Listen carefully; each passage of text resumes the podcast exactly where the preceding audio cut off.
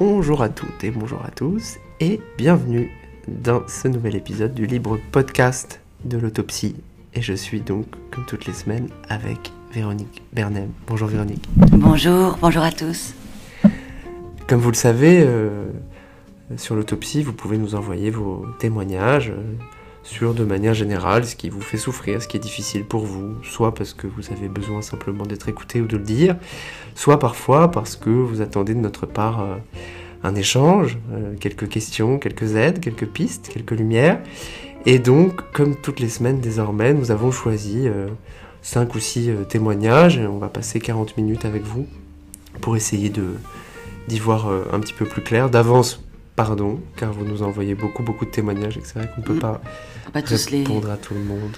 Ouais. On les lit, mais On on les ne lit. peut, pas- on peut pas répondre à tous, évidemment. Voilà, on les lit, ils sont évidemment tous diffusés, alors vous avez vu que c'était avec un certain retard, parce que c'est vrai qu'on a beaucoup de travail aussi, et que euh, on essaie de pas non plus en publier 10 par jour, mais euh, bon voilà, en tout cas ils sont tous lus, diffusés, à un moment ou à un autre, même si c'est 15 jours plus tard.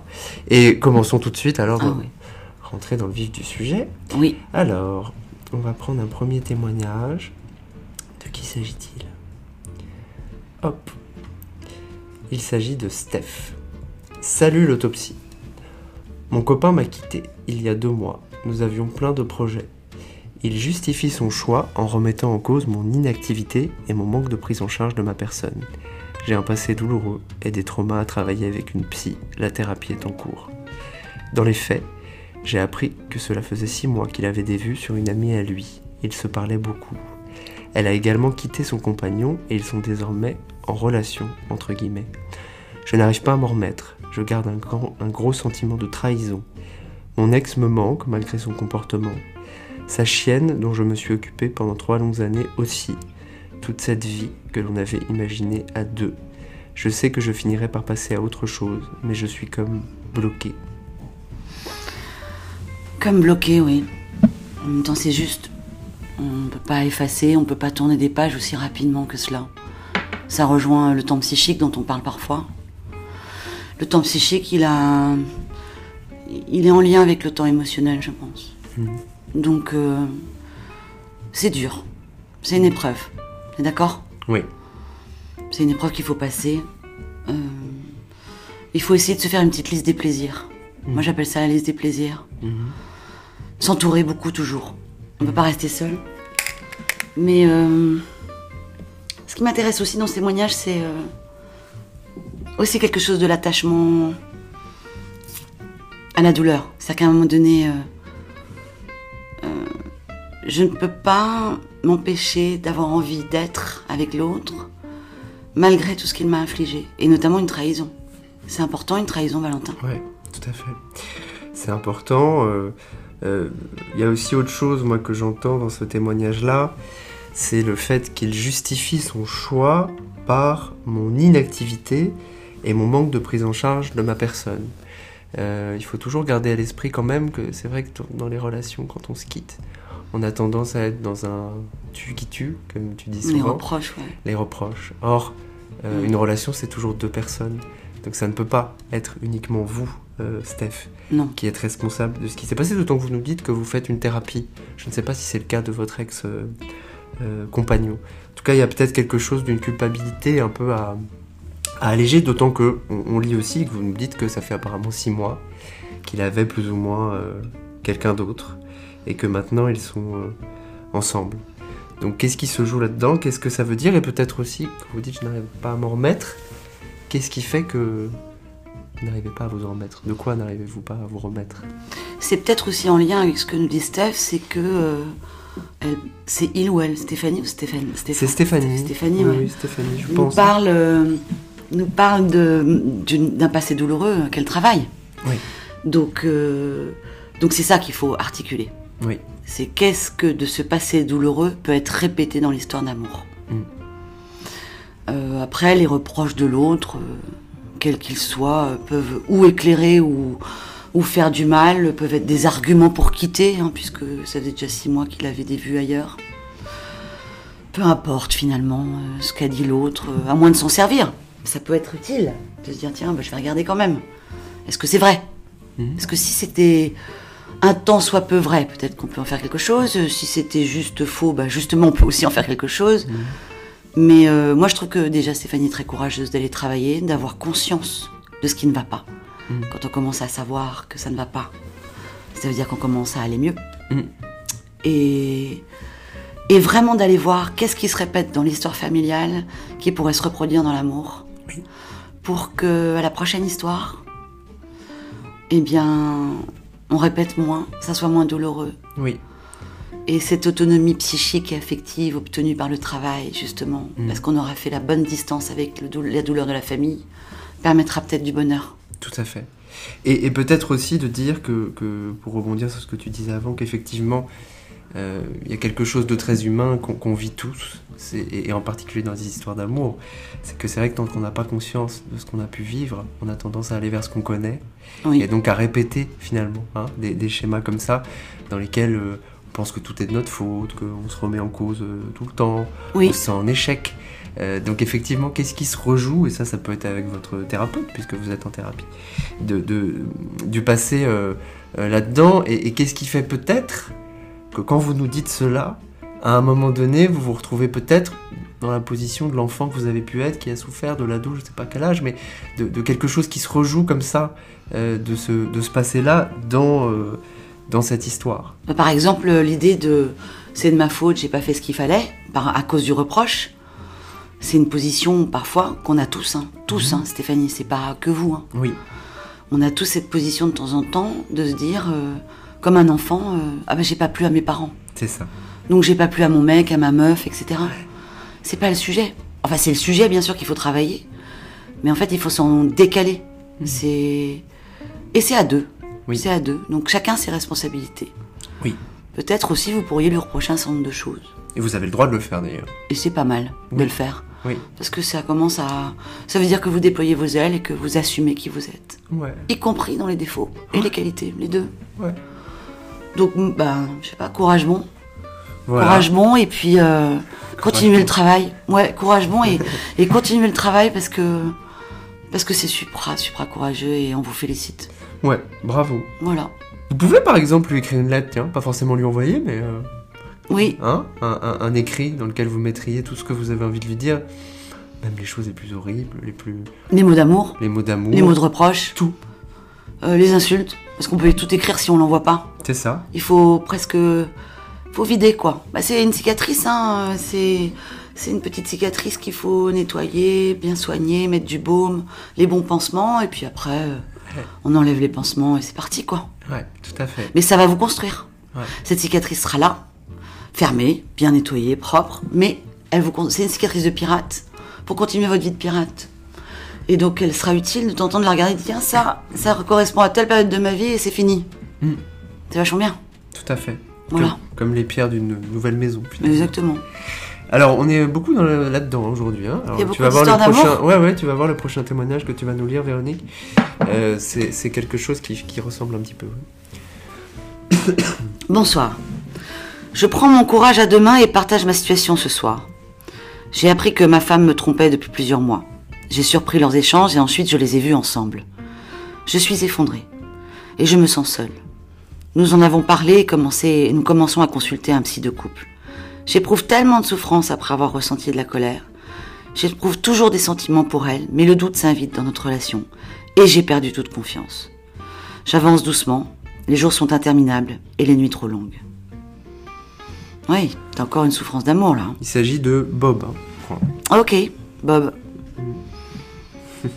Une psycho... Alors, de- psychothérapie de couple hein, quand même. Euh, Ouais. euh, ce qui veut dire que quelque chose de, de, de, de votre amoureuse qui, qui ne va pas vous quitter euh, comme ça n'importe comment. Parce que, ou quelque chose se tisse de nouveau, une communication se passe, et, et peut-être que quelque chose d'un nouveau départ, une renaissance du couple. Ou vous vous quittez, on va dire d'une manière plus apaisée peut-être, ça, ça sera le but, hein, l'objectif d'une psychothérapie de couple quand euh, quand il y a ce, ce, ce- Bah, cette trahison, hein, encore une fois, une tromperie. Ouais. Hein Ouais, ouais. Euh, quelque chose de votre femme qui n'était pas heureuse avec vous dans le couple, dans la relation, avec vous dans la relation, hein, parce que il faut toujours préciser. hein. La relation, c'est trois choses. C'est vous, l'autre et la relation. Tout à fait. Trois entités. Le couple est une personne en tant que telle. Exactement. Donc, euh, oui, on aurait aimé savoir un peu qui a décidé euh, la consultation, euh, Ouais.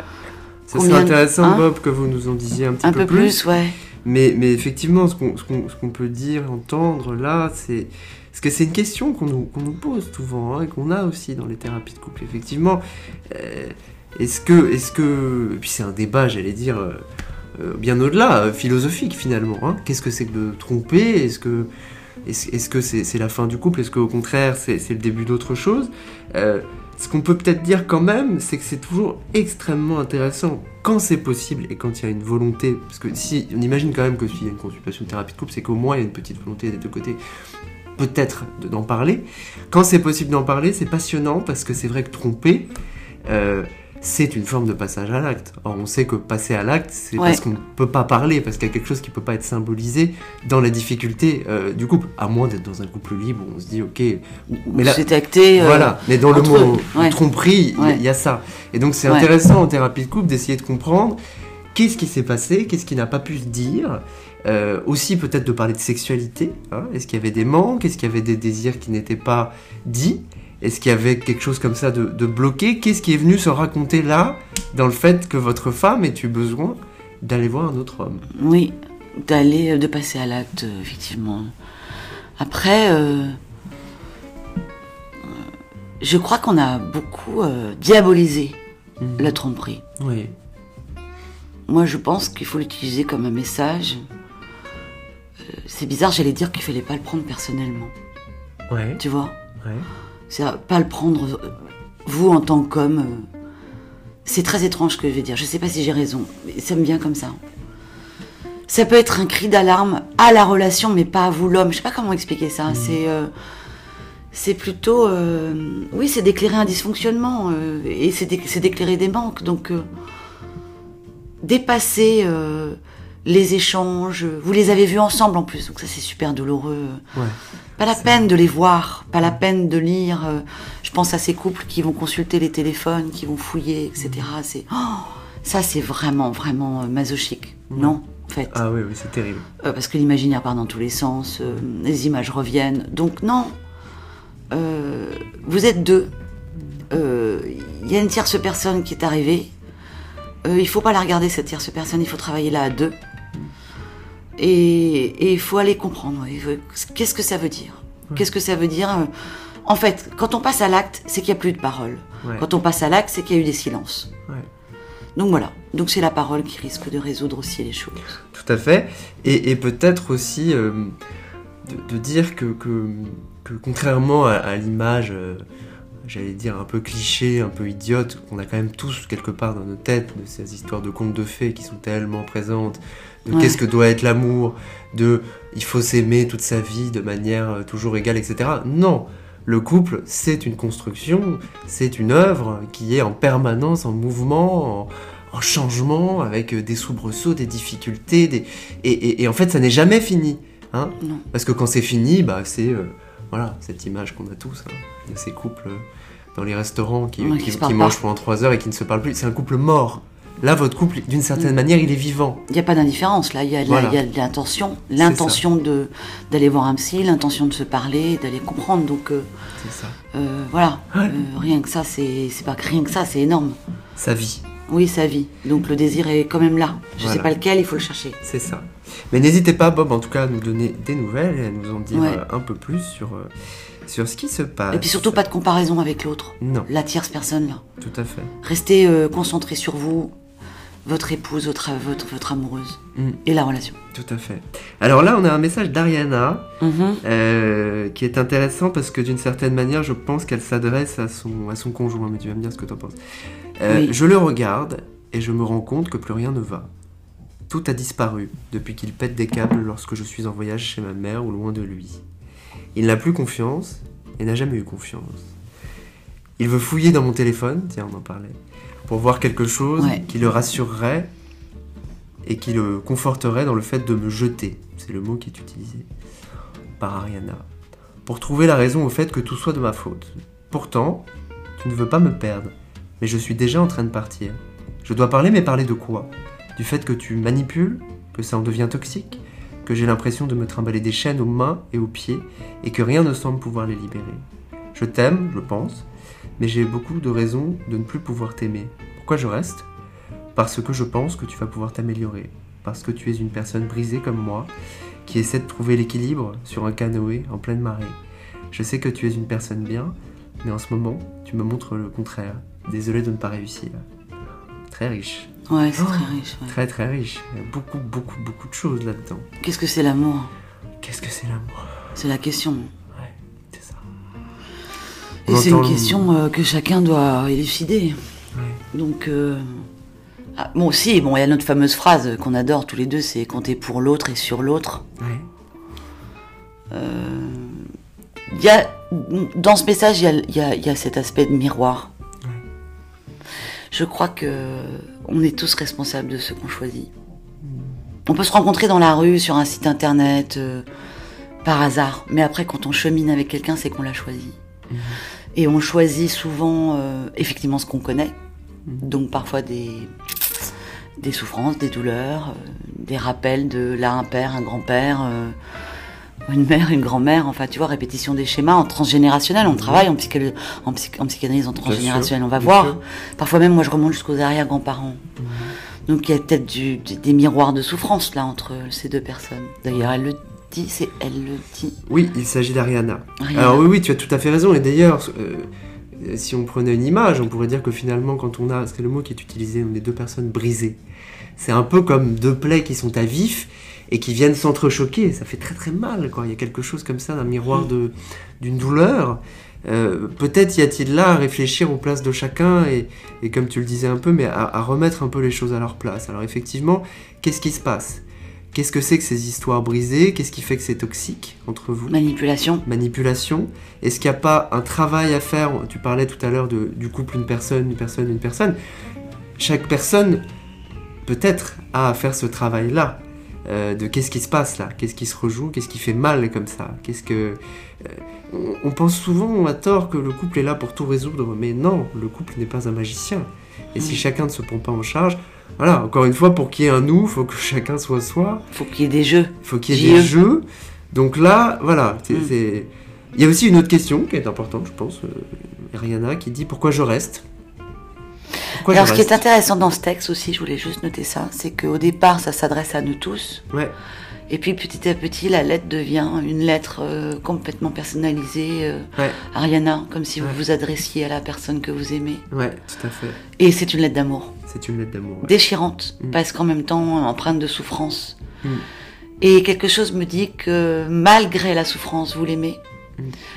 Alors, quand même, on peut interroger comment aimer la souffrance? Quelqu'un qui vous fait souffrir.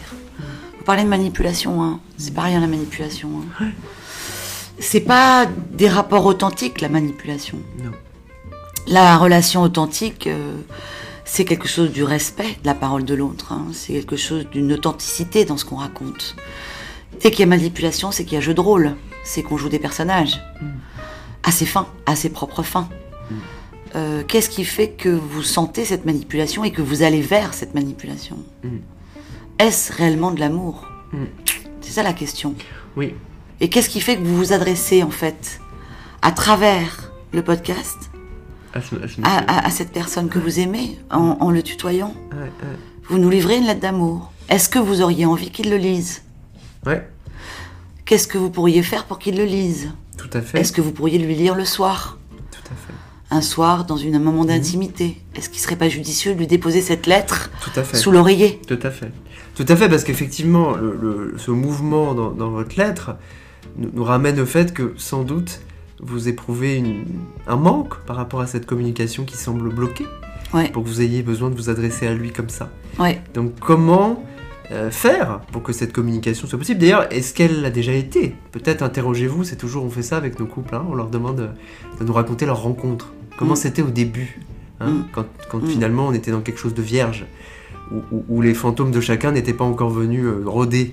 Euh, voilà, de savoir, est-ce qu'il y a eu un moment... il faut que tu fasses un point sur les fantômes, c'est très intéressant. Bah, c'est de dire que euh, un couple et une histoire d'amour, Mm. c'est effectivement aussi l'agrégation, j'allais dire, des fantômes de toutes les histoires. Tu parlais du transgénérationnel, c'est effectivement les grands-parents, les parents. euh, et, et en fait, c'est très compliqué parce que le couple qui devient une personne Mm. est cette personne, mais avec tous ses fantômes. Et donc, il faut faire le tri. Il Et faut- les ex Et les ex, évidemment, bien qui sûr. sont là, Qui sont là, qui tournent autour. les comparaisons avec mon ex Voilà. c'était comme ça, avec toi c'est autrement. C'est ça. La comparaison pour moi c'est c'est la pire des choses. C'est- ah bah, tout à fait, tout à fait. Parce qu'à un moment donné il faut justement balayer Ouais. pour construire le couple nouveau. Et pour faire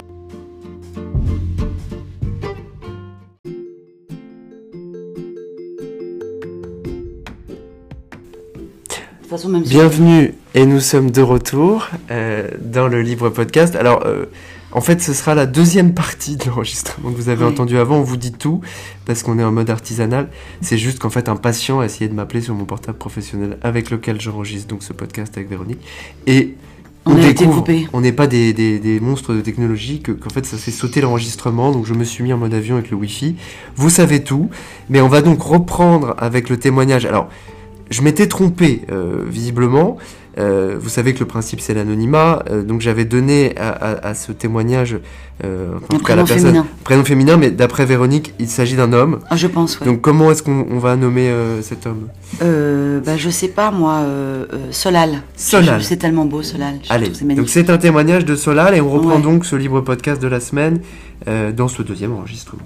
Voilà, donc je vais lire ce que nous dit Solal. Bonjour. Je voulais aussi vous parler d'une douleur qui est ancrée en moi depuis plusieurs mois maintenant. Vous connaissez tous, je pense, la douleur quand on perd quelqu'un, quand on apprend. Non, non, non, quand on, a, quand on perd un être proche, pardon, Mhm. un ami, ou quelqu'un à qui on tenait mais qui est décédé. J'ai perdu un proche à Noël et j'en ai perdu un autre en octobre l'an dernier.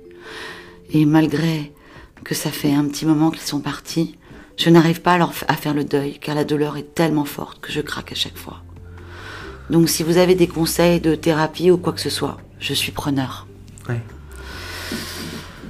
Alors déjà, moi j'ai envie de dire que tous les messages qu'on lit, hein, euh, je suis très très sensible euh, à la beauté des textes, euh, à la- l'authenticité des textes. Je suis impressionnée de la sensibilité qui est inscrite là dans les messages des hommes, dont on dit souvent hein, que les hommes ça n'exprime pas. C'est vrai ou pas? Ah bah c'est vrai. C'est un cliché quand même. La preuve qu'ils expriment beaucoup de choses Mais, euh, dès lors qu'on leur laisse l'espace pour le faire. Exactement. Et, et- et en fait, euh, moi je crois qu'il n'y a pas beaucoup de différence entre les hommes et les femmes. Non. hein? On a tous des cœurs et des sentiments. Voilà. C'est juste comment on peut les exprimer. Mhm. Et ça me fait drôlement plaisir que vous puissiez écrire Solal, des choses comme ça ici. Ouais. Et, euh, et ensuite, euh, je voudrais dire que ben, le deuil, euh, c'est un drôle de mot, le deuil. Moi, j'y crois pas du tout à ce mot-là. Je crois qu'on peut pas faire le deuil. Non, Voilà. on peut pas. Je crois que c'est nul de faire le deuil, en fait. Mhm. Je crois que nos morts sont avec nous. Il y a un psychanalyste que j'adore, qui est très facile à lire, très agréable à lire, qui s'appelle Pontalis, P-O-N-T-A-L-I-S, qui est mort il y a pas longtemps, qui était auteur aussi, qui était pas, qui était un grand écrivain, et qui était grand psychanalyste, qui disait que nos morts, ils nous, nos morts, ils nous visitent euh, dans nos rêves, par exemple, mais pas que. Ils peuvent venir dans nos pensées. Donc le deuil, euh, bah non, on les perd pas. Non. Ils sont là, avec nous, nos morts. Et on a besoin de se souvenir d'eux. Et moi, je vais vous dire un truc dingue, mais je pense que de temps en temps, il faut leur parler. Pourquoi c'est dingue? Oh, bah, je sais pas, parce qu'il y en a certains qui vont me dire que c'est un peu ésotérique. Mais moi, je trouve que c'est sympa de parler à ces morts. De temps en temps, leur adresser un petit message. Tout à fait. Alors, euh, je, suis, bien sûr d'accord avec ce que tu as dit. Euh, effectivement, euh, on l'a déjà dit, mais cette phrase terrible de faire son deuil, elle, ne veut rien dire. Parce que rien ne permet de, remplacer finalement les gens qu'on a aimés et qui ne sont plus avec nous. C'est un très très long processus. À part finalement en, parler, et on va, parler de ça aussi, puisque ce, monsieur nous demande quel type de thérapie éventuellement, mais bon, à part en parler, à part euh, euh, le temps psychique. euh, bon voilà, il n'y a, pas grand chose qui, qui- Il faut le vivre, quoi. Il faut le vivre. Faut le vivre. Et on pourrait ajouter quand même une chose qui est importante, et ça va avec ce que tu disais sur le fait de, de parler à nos morts, c'est c'est que je crois que nos, nos, nos morts sont immortels tant qu'ils vivent dans nos mémoires. hein. Dans nos cœurs. Dans nos cœurs, dans nos mémoires, dans Mm. nos émotions. Et tant qu'on se souvient d'eux, Mm. tant qu'on on peut au fond donner un sens aussi à leur mort, en- en- quand on les a aimés, euh, en les faisant vivre dans nos vies, en transmettant. Euh, euh, là, alors tout le monde n'est pas écrivain, mais, mais, mais moi, combien de fois j'ai des patients qui découvrent dans les placards de leur mort des, des écrits, des journaux, des souvenirs, euh, toutes ces choses finalement qu'on laisse aussi, et, et oui. qui sont de, de cette transmission-là. Donc voilà, je pense que il n'y a pas de solution euh, euh, miracle, mais il y, a- y cette idée qu'ils vivent en nous. Et je crois que ça, c'est quelque chose d'extrêmement important. Absolument. Mais c'est vrai que parfois les morts sont très injustes et que on comprend pas.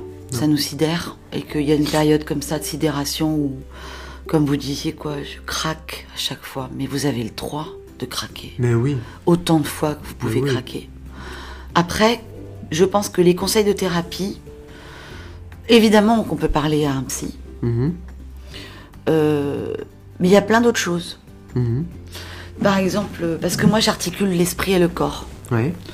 Donc euh, ça peut être euh, d'aller nager, euh, d'aller courir, de mettre en action son corps. Mhm. Quand on pleure, par exemple, on peut aussi, ben, je sais pas, mettre un, je sais pas, danser, mettre du son, euh, Mhm. prendre un coussin et crier dedans, j'en sais rien moi. Faire bouger son corps quand on pleure. Marcher en pleurant, moi je trouve que c'est quelque chose qui fait que du coup on se soulage aussi beaucoup de la peine. Alors après on est vidé, puis parfois il faut faire une sieste tellement on est fatigué. Parce que les émotions ça fatigue. Et des thérapies, ben, il y en a d'autres aussi. Ça peut être, euh, je sais pas moi, du shiatsu. Mhm. Ça peut être des massages. Euh, ça peut être, je sais pas.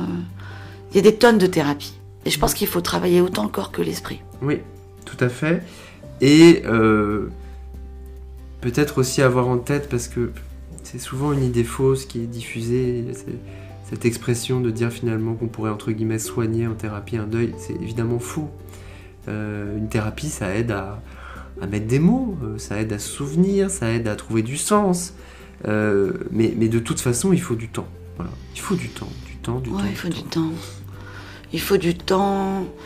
Et puis il y a des pics de douleur, puis après ça s'apaise un peu, puis après ça revient, puis après on compte un peu les jours, on se dit ah ça fait deux trois semaines que ça y est, je pleure un peu moins, voilà. Et puis on peut pleurer tout d'un coup parce qu'on a un souvenir qui arrive ou une musique qu'on entend. C'est la vie, c'est comme ça. Faut pas s'en vouloir et il faut laisser faire. Après, il peut y avoir des moments où il y a des deuils qu'on nomme pathologiques, c'est-à-dire que certaines personnes ne peuvent pas, par exemple, perdre un amoureux ou une amoureuse, peut pas- ne peuvent pas refaire leur vie. Donc là, c'est vrai qu'il faut aller parler avec un psy, Oui, d'accord? Tout à fait. Mais il n'y a pas de temps. Il n'y a pas de temps. euh, euh, je vais m'en sortir dans deux ans, dans trois ans, dans un an. Si on s'en Il fiche. n'y a pas de normes. Il n'y a pas de norme. Non. Donc euh, ne vous inquiétez pas de la douleur qui s'exprime. Et encore une fois, il n'y a pas de noir sans blanc. Il n'y a pas de joie sans tristesse. Il n'y a pas de rire sans larmes. Mm. C'est-à-dire qu'on a besoin de tout ça pour. euh, si on riait tout le temps, on ne comprendrait pas ce qui nous arriverait. Si on pleurait tout, voilà. Donc il faut des, des, des c'est un passage, Mm. un passage qui sont plus ou moins longs. Mhm. Mais à chaque fois que vous sentez que bah, vous êtes un peu plus en paix parce que vous avez parlé avec euh, la personne partie, disparue, que ça vous a fait plaisir de communiquer quelque chose avec elle et que vous sentez un peu de sérénité en vous, Tout à fait. c'est une step en fait. C'est un pas, c'est une marche fait. de franchie Tout à fait. et bravo. Voilà. Tout à fait. Et, et peut-être une dernière chose, je crois qu'il demande quel type de thérapie, Solal? Euh, ce qu'on peut peut-être dire là-dessus, c'est que, bon, de toute façon, euh, il n'y a pas de bonne ou de mauvaise thérapie. Ce qui compte, c'est ce qui vous convient. Oui. Moi, ce que je vous dirais quand même, je sais pas ce que tu en penses, mais c'est que euh, pour les deuils, euh, il faut plutôt partir sur un, un travail un, peu plus long. C'est-à-dire que Oui. ça va être compliqué d'être avec un comportementaliste. euh, Non, non. euh, pour le deuil, c'est non. pas possible même. Non. On peut pas avoir d'exercice pour dépasser le deuil. Donc peut-être être dans quelque chose plutôt d'une psychothérapie euh, analytique, Avec un échange. Hein. avec un échange et de vous Pas, donner pas un temps. psy mutique, hein. un, Non. un psy silencieux, c'est Non. juste voilà pas Non, possible. non, bien sûr. Faut quelqu'un qui parle avec vous. Voilà, mais peut-être peut-être plutôt quelque chose comme ça, d'un endroit, d'un espace, d'une capsule pour vous, euh, où vous auriez le temps de, de, de, de parler de tout ça et, et qui pourrait vous accompagner en fait dans, dans ce temps qui vient. Voilà. Puis peut-être aussi interroger, dernière chose, interroger, euh, parce que on a eu nos premiers, nos premiers morts quand on était Oui. petit, par exemple. Oui, Perdre, euh, je sais pas, un ami de la famille, un grand-père, euh, je sais pas, un copain, hein, parce que on peut aussi perdre des gens très jeunes. oui. Et je sais pas quel age a Solal, mais euh, Je sais pas. et pardon encore, on a marqué Alicia, mais euh, on Je- sait bien je- que c'est un garçon. Je hein, vais le donc, changer en, en ou un Solal. homme, pardon, mais. euh, Et donc voilà, donc euh, d'aller aussi interroger les premiers, les premières sensations où on a perdu. Oui, Ça peut être aussi un amour, hein, Oui. pas forcément quelqu'un de mort. oui, Et ça, c'est intéressant avec un thérapeute d'aller y voir. tout à fait. Ouais, tout à fait. J'espère qu'on a un petit peu répondu. Ouais. N'hésitez pas, Solal, à nous donner euh, des nouvelles euh, et à nous dire un peu comment ça se passe pour vous. Alors, Oui. on va prendre un dernier témoignage qui est euh, d'une personne qui s'appelle Sabrina, décidément beaucoup de A. Bonjour, j'aimerais me livrer en anonyme, s'il vous plaît. Comme beaucoup de jeunes de mon âge, je souffre d'anxiété et d'une petite dépression. Je ne m'intéresse plus à rien, je ne veux plus rien faire, je ne sais plus comment me concentrer. Je perds la notion du réel et du rêve. J'ai l'impression de vivre dans une bulle et qu'à chaque erreur, je suis en danger de mort. J'ai donc une peur bleue de l'échec scolaire ou social. Mes amitiés sont toxiques ou bien je ne sers que de soutien émotionnel, sans aide en retour. Dès que je parle de mon état à quelqu'un, je culpabilise. Pour ne pas arranger les choses, je suis seul, que ce soit par rapport à ma famille, qui ne m'apporte aucun soutien, pareil pour les amis. Je ne me sens plus à ma place nulle part. Ce qui me pousse à vous écrire, c'est mon envie de disparaître qui grandit chaque jour. Je pense être à bout. Je ne supporte plus rien. Bruit, lumière, gens. Je pense avoir besoin de conseils ou juste de me livrer. Alors, Sabrina, qu'est-ce qu'on peut dire? On peut dire déjà que. On sent, hein, on entend votre souffrance, on sent comme vous êtes euh, perdu. Euh, donc, je crois que c'est- bien aussi que vous puissiez euh, le dire. Il y a quand même des petits signaux, je ne sais pas ce que tu en penses, auxquels il faut faire très attention Oui, que ce soit du côté de la dépression, voire d'avoir envie de, de disparaître. oui. Donc, avant toute chose, moi, je dirais que vous avez très bien fait de nous écrire, vous avez eu beaucoup de courage, et je pense qu'il ne faut pas rester euh, seul avec ça, surtout pas. Euh, donc, si c'est pas possible d'en parler aux amis, au moins les consulter rapidement. Euh, un psychologue, un psychothérapeute, co- comme vous voulez, ou- un psychiatre.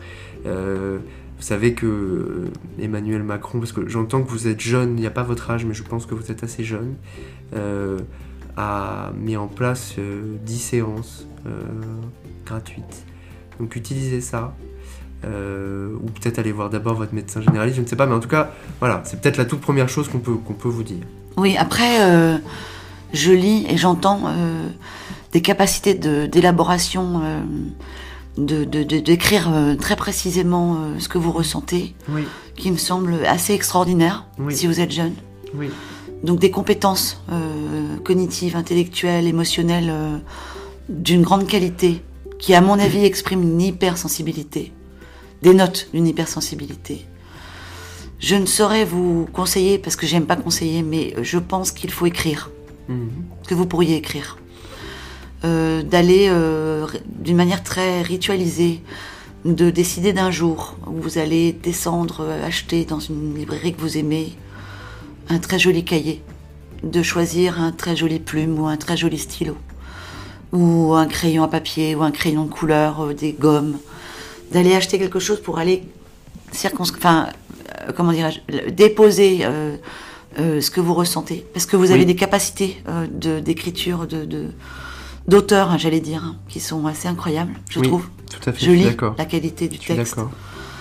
Et donc ça, ça serait intéressant que vous puissiez l'exploiter. Oui, Tous les jours, une petite page, tout à fait. euh, ou un quart de page. Et puis si vous n'avez rien à dire, d'écrire euh, 15 fois, je n'ai rien à dire. On s'en fiche. Tout à fait. De libérer par l'écriture. Vous avez les capacités de le faire. Ne gâchez pas ça. Ouais. Et effectivement, euh, ben, ne vous isolez pas. Ne vous isolez pas. Peut-être que vous avez euh, une amie, un ami, euh, un animal de compagnie. Je sais pas, il faut être dans, dans le soin là. Oui, Dans le soin. Tout à fait. Il faut qu'on prenne soin de vous. Il faut aller chercher ceux qui peuvent prendre soin de vous. Oui. Et donc d'aller chercher la peur de l'échec, qui peut être une peur de la réussite, Mm. parce que souvent c'est lié. Mhm. Pourquoi n'aurais-je pas le droit de réussir? Pourquoi n'aurais-je pas le droit au bonheur? Mhm. Qui vais-je dépasser en réussissant? Qui vais-je dépasser? Hein, Je pourrais être plus heureuse que certains. Pourquoi pas certains membres de ma famille? Mm. Effectivement, alors il y a ça. Euh, Il y a la question de votre place. Vous dites que vous vous sentez à votre place euh, nulle part, euh, que vous êtes seul. Alors il faudrait peut-être interroger effectivement cette croyance-là. Est-ce que vraiment vous êtes seul? Ou est-ce que c'est plutôt que c'est difficile ou impossible de demander de l'aide? Euh, Et pour rebondir sur ce que tu dis, évidemment l'écriture, euh, euh, soit en allant acheter ce carnet, euh, euh, soit si pour l'instant c'est euh, difficile aussi, de- parce que écrire c'est aussi la solitude parfois. Donc, vous pouvez aussi dans un premier temps, si vous voulez, continuer à nous envoyer euh, Ça, vos petits mots qu'on diffusera si ça vous si ça vous soutient. Mais, mais je te rejoins sur le fait que ce serait vraiment formidable de vous offrir cet espace-là pour pouvoir dire, parce que quand on dit qu'on a envie de disparaître, c'est sûr que c'est dur comme, comme phrase, mais en même temps, c'est ça qui fait aussi qu'on s'en sort, de pouvoir le dire, de pouvoir le reconnaître, de pouvoir entendre son corps, ses émotions.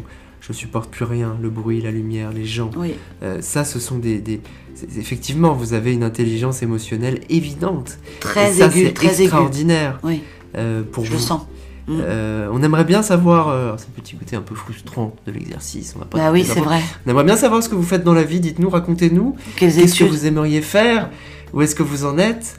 Euh, Ce sont des choses aussi que voilà. Mais, mais on serait content, euh, Sabrina, en tout cas de. Dernière chose juste. Oui.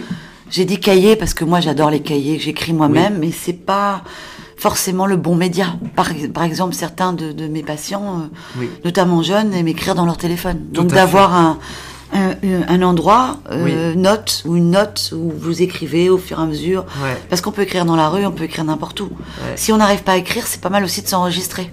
Tout à fait. Donc il y a plein de moyens d'écrire. Ouais. Ça peut être aussi en s'enregistrant. Ouais. Mais d'aller déposer quelque chose quelque part. Ouais. Et notamment la douleur. Oui. Parce que, et, et- et écrivez-nous si vous le faites, si vous y arrivez, si vous avez envie. Qu'est-ce que ça vous a produit? Ça pourra aider les autres aussi. Ça, c'est sûr, tu as raison. Et, et peut-être une toute dernière chose, euh, mes amitiés sont toxiques ou bien je ne sers que de soutien émotionnel sans aide au retour. Mm. Euh, et je ne me sens euh, euh, pas soutenu ni par ma famille ni par mes amis. Alors ça, c'est intéressant, Très important. vraiment à travailler. Mm. Effectivement, on en revient à ce qu'on disait tout à l'heure, on va vers ce qu'on connaît. Qu'est-ce Oui. que vous avez vécu, Sabrina? Qu'est-ce qui fait que, que la relation est pour vous associée à cela et, et que vous vous retrouvez naturellement dans cette position-là? Où visiblement il n'y a pas d'échange, il y a juste quelque chose où on vous prend, on vous prend, on vous prend, et puis voilà. Que- quelle limite mettez-vous? Surtout quand on commence à avoir cette impression qu'on n'est pas entendu, pas écouté, c'est peut-être qu'on aide beaucoup les autres. Oui. Et quelquefois, ça cache quelque chose de ne pas s'aider soi parce qu'on a trop Oui. peur. Oui. Donc, au lieu de s'occuper des autres, je dis pas qu'il faut pas s'occuper, peut-être certaines personnes, vous êtes précieuses. Vous êtes très précieuse. Donc, ne gâchez pas cette préciosité. N'allez pas aider tout le monde. Choisissez une ou deux personnes dont vous savez qu'il y aura quand même un retour. Il y a une petite comptabilité à avoir dans l'amitié et l'amour Oui. Un donner-recevoir. Combien je donne, combien je reçois. Les gens qui donnent beaucoup et ne reçoivent pas sont des gens qui ne s'occupent pas toujours bien d'eux-mêmes, parce qu'ils ont peur de s'occuper d'eux-mêmes. Et aussi parce qu'ils ont peur de ne pas être aimés d'être abandonnés. Donc ils donnent, ils donnent, ils donnent pour être sûrs d'être aimés. Or, à un moment donné, la comptabilité va faire défaut et vous allez vous retrouver vraiment dans un- une sorte de débit, hein, douloureux. Donc non, d'abord vous donnez à vous et donnez avec précision et préciosité à qui vous sentez qu'il y aura aussi quelque chose d'un retour. Comptez pour, comptez sur, Tout à fait. donner, recevoir. Ouais. Même Mère Teresa, je le dis toujours, recevait énormément pour donner tout l'amour qu'elle a pu donner. Si elle n'avait pas reçu autant d'amour, elle n'aurait pas pu donner. Hmm. C'est clair et net. Tout à fait. L'être humain n'est pas fait. Ça, c'est chrétien, ça. C'est, excusez-moi, chrétien. Pardon pour les chrétiens, je suis désolée. Enfin, c'est très religieux, quoi. Le côté de je donne, je donne sans, sans fond, en fait, c'est pas vrai. Non. Ceux qui donnent, parce qu'ils reçoivent. On se nourrit de la relation, de l'échange. Voilà. on se donne, on donne. euh, effectivement, c'est très juste. Et peut-être dans la suite de ça, pourriez-vous essayer de réfléchir à. euh, il vaut mieux être peu entouré, mais bien entouré. euh, Est-ce qu'il y aurait comme ça deux ou trois, peut-être trois, allez, personnes ressources autour de vous Qui sont ces gens sur qui vous pourriez compter Parfois, on, on- on les oublie et on oublie de leur demander parce qu'on n'est pas habitué.